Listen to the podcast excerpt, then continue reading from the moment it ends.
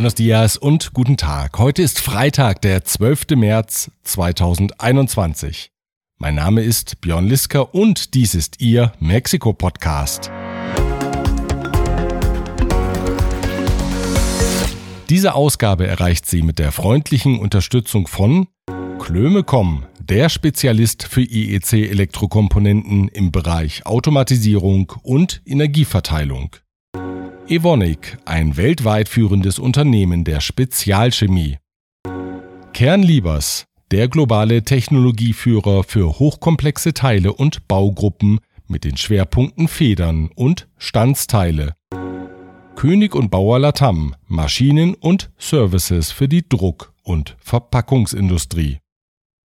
Design oder Disaster ist diese Ausgabe betitelt und dieses Motto stammt aus dem Interview mit dem Wissenschaftler Matthias Wackernagel, der nämlich sagt, wir werden von der Biokapazität leben müssen. Es gibt gar keine andere Wahl. Die Frage ist, wie kommen wir dahin? Per Desaster oder per Design? Und die Pandemie war eben ein Desasterbeispiel. Das Bild der Woche war sicherlich der Angriff auf Polizistinnen auf dem Zocalo von Mexiko-Stadt bei den Demonstrationen zum Weltfrauentag am 8. März. Die Rückkehr der Woche war die des früheren Präsidenten der Partei PRI, Manlio Fabio Beltrones, wenn sie auch nicht ganz freiwillig war. Das sind einige Themen in dieser Ausgabe, die auch von folgenden Firmen unterstützt wird. Von Wobesser y Sierra, ihre Anwaltskanzlei mit einem spezialisierten German Desk. Global Mobility Partners, ihr Spezialist für Umzüge von und nach Deutschland. Rödel und Partner, ihre maßgeschneiderte Wirtschaftskanzlei. ICUNet Group, wir beraten, trainieren und begleiten Ihr Unternehmen und Ihre Assignees interkulturell weltweit. Wenn Sie mehr über das Angebot der Firmen erfahren möchten, die Links zu den Homepages finden Sie auf mexikopodcast.info. Zu den erwarteten Ausschreitungen ist es bei den Demonstrationen am 8. März anlässlich des Weltfrauentags gekommen. Auf dem Zocalo in Mexiko-Stadt hatte die Regierung eine mobile Schutzwand aufgestellt, um den historischen Bau des Nationalpalastes vor Graffiti-Schmierereien und anderen Beschädigungen zu schützen. Diese Wand war je nach Standpunkt eine vorbeugende Schutzmaßnahme oder das Symbol einer frauenfeindlichen Regierungspolitik. Am Sonntag hatte Präsident Andrés Manuel López Obrador seine Sicht auf die umstrittene Wand dargelegt. In einem Video, das ihn auf der Terrasse seiner Finca in Palenque zeigt, während im Hintergrund ein tropischer Regen niedergeht, warnt der Präsident davor, dass konservative regierungsfeindliche Kräfte die Demonstration infiltrieren könnten. Les eh, molestó mucho porque pusimos una valla para proteger Palacio Nacional.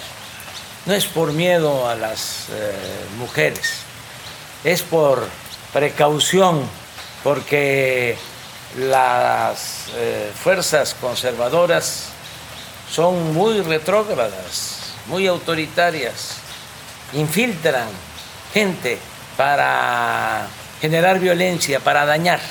Mit Unverständnis reagierte López Obrador auf die Kritik, nicht entschlossen genug gegen die Gewalt gegen Frauen und gegen die Benachteiligung der Frauen in der Gesellschaft vorzugehen.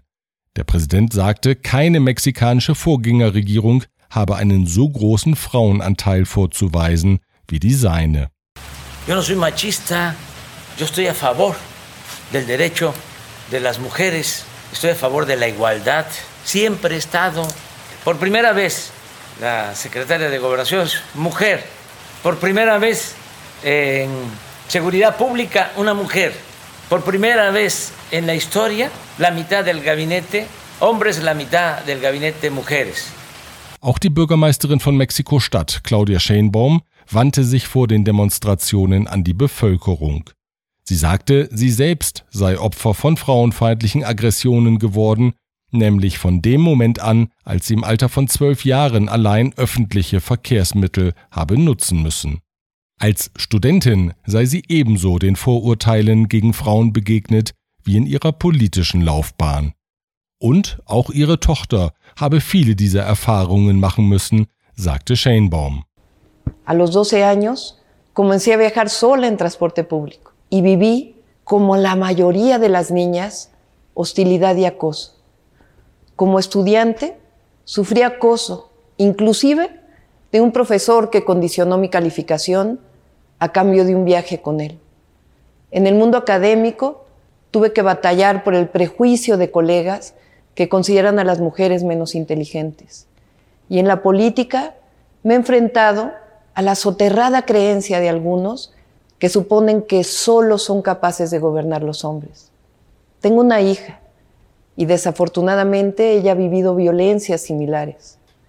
Die Oberbürgermeisterin appellierte an die Demonstrantinnen, trotz aller Wut auf die politischen Defizite friedlich zu demonstrieren. Entiendo la rabia y comparto el sentido de urgencia, pero invito a todas a manifestar este deseo de justicia de manera pacífica. Am Vorabend der Demonstration sah es tatsächlich friedlich aus. Frauen legten Blumen nieder und schrieben die Namen von Opfern der Gewalt auf die Schutzmauer auf dem Zocalo. Am Montag allerdings eskalierte die Gewalt. Es kam zu Sachbeschädigungen an historischen Gebäuden, etwa an dem als Casa de Azulejos bekannten Sunborns in der Straße Madero. Den Demonstrantinnen gelang es, auf dem Zocalo ein Segment der Schutzwand umzukippen, Polizistinnen mit Schutzschilden verhinderten an der Stelle das Eindringen der Demonstranten. Videoaufnahmen zeigen eine vermummte Gestalt, die eine brennbare Flüssigkeit über die Polizistinnen kippt und die Schilder in Brand setzt. Claudia Schenbaum zeigte die Aufnahmen am nächsten Tag in ihrer Pressekonferenz und fragte, was einen solchen Angriff auf Frauen rechtfertigen könne. Yo pregunto, ¿quién está de acuerdo con esto? ¿O se puede justificar que una mujer que haya sido violentada pueda prenderle fuego a las mujeres policías? ¿O que las mujeres policías no son mujeres? Kritik gab es nach den Demonstrationen am teilweise harten Vorgehen einiger Polizisten. Vom Dienst suspendiert wurde der Chef der Polizeieinheit zum Schutz von Bank- und Industriegebäuden in der Hauptstadt.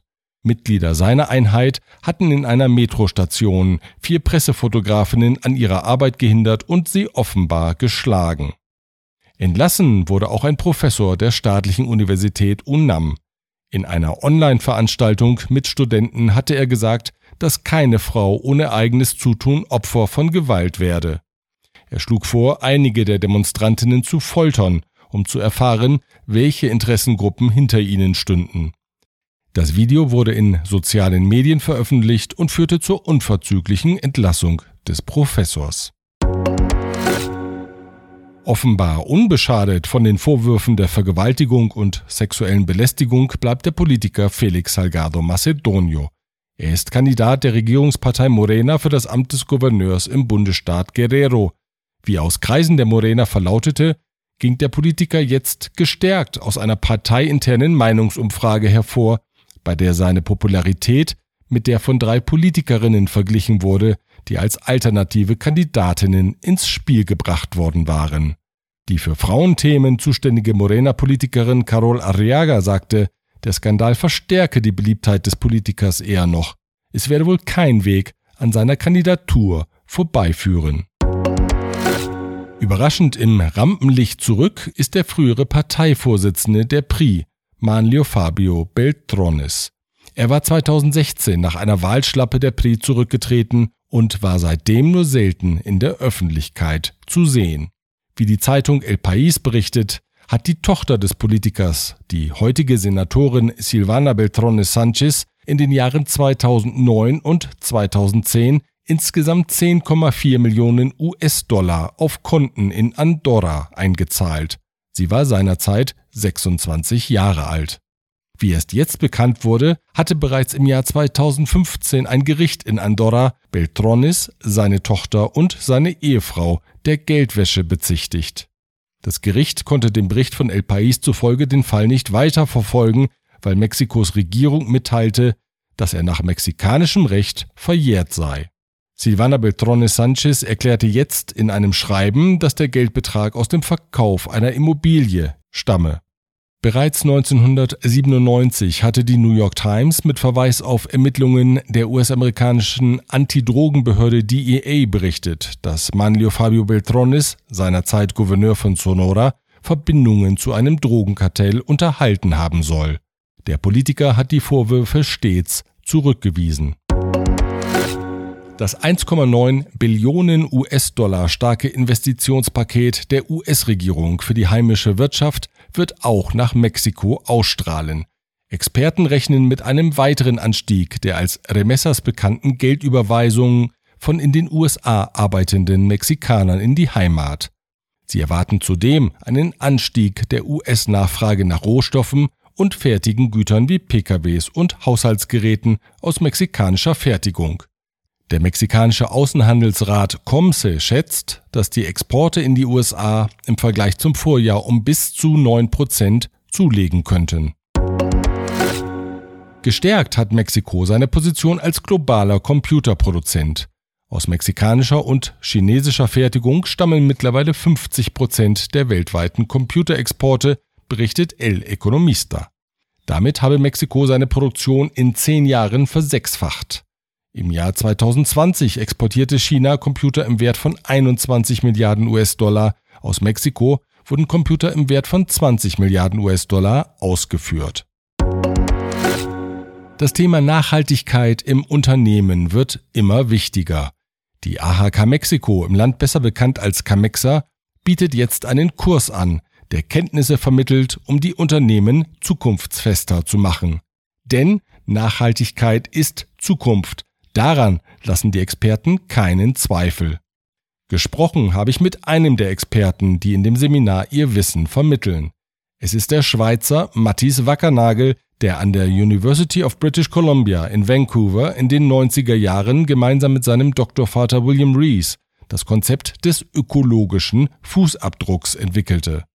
Seither ist er weltweit in Forschung und Lehre tätig, berät Regierungen und Nichtregierungsorganisationen und schreibt Artikel und Bücher.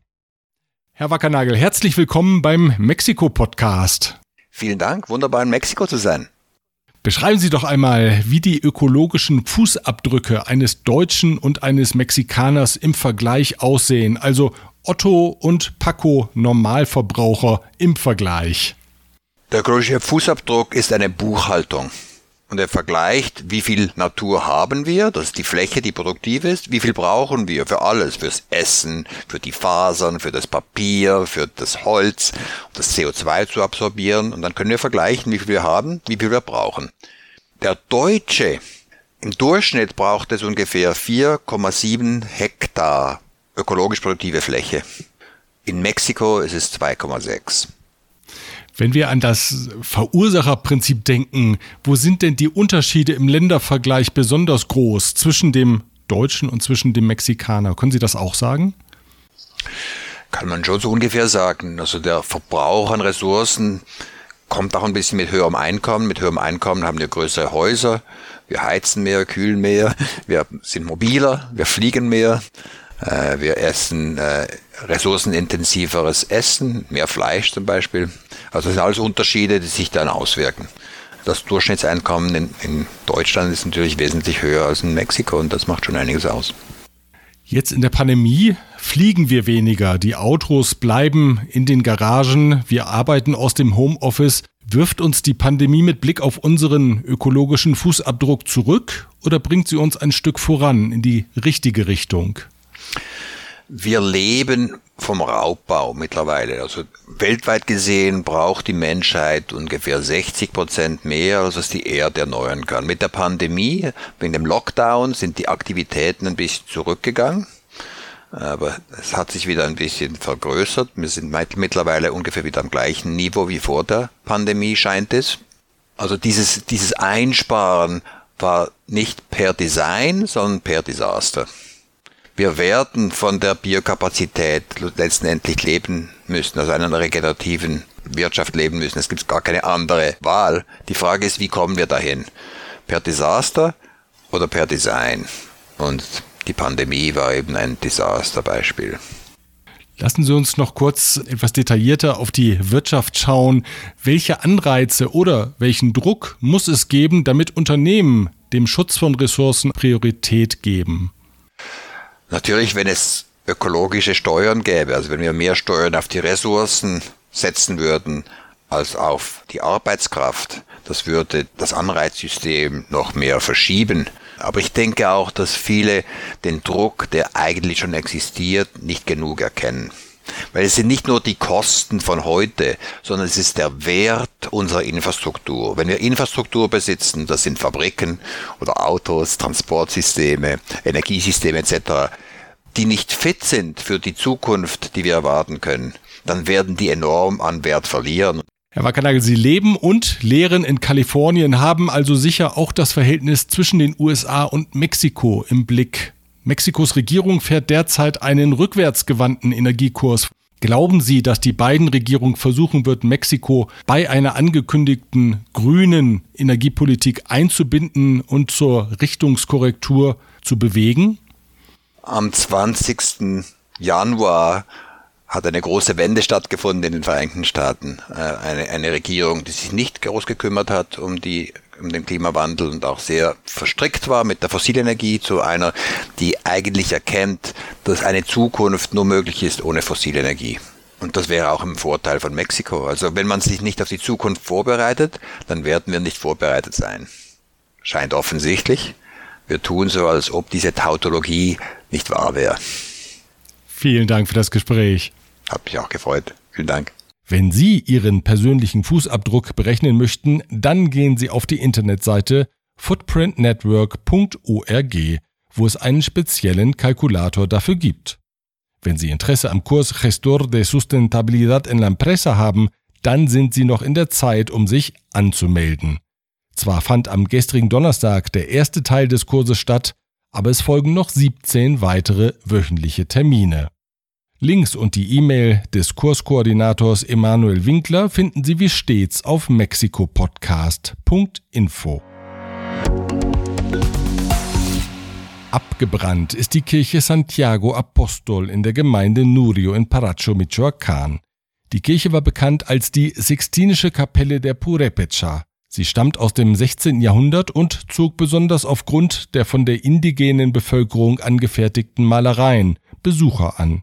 Fotos und Videos in den sozialen Medien zeigen, wie die Bewohner des Ortes machtlos vor der Kirche stehen, aus der die Flammen meterhoch lodern. Zurück in Mexiko sind 280 archäologische Fundstücke, die illegal in die USA gebracht worden waren. Bei den Figuren handelt es sich vor allem um Stücke aus dem heutigen Bundesstaat Sonora. 270 der Objekte waren 2012 vom US-Zoll beschlagnahmt worden. Zehn weitere Stücke wurden vom Museum Chandler in Arizona zurückgegeben. Die archäologischen Fundstücke werden jetzt von Experten des Instituts für Anthropologie untersucht. Soweit der Überblick aus Mexiko. Kommen Sie gut ins Wochenende. Wir hören uns wieder am nächsten Freitag. Ich freue mich auf Sie. Bis dahin.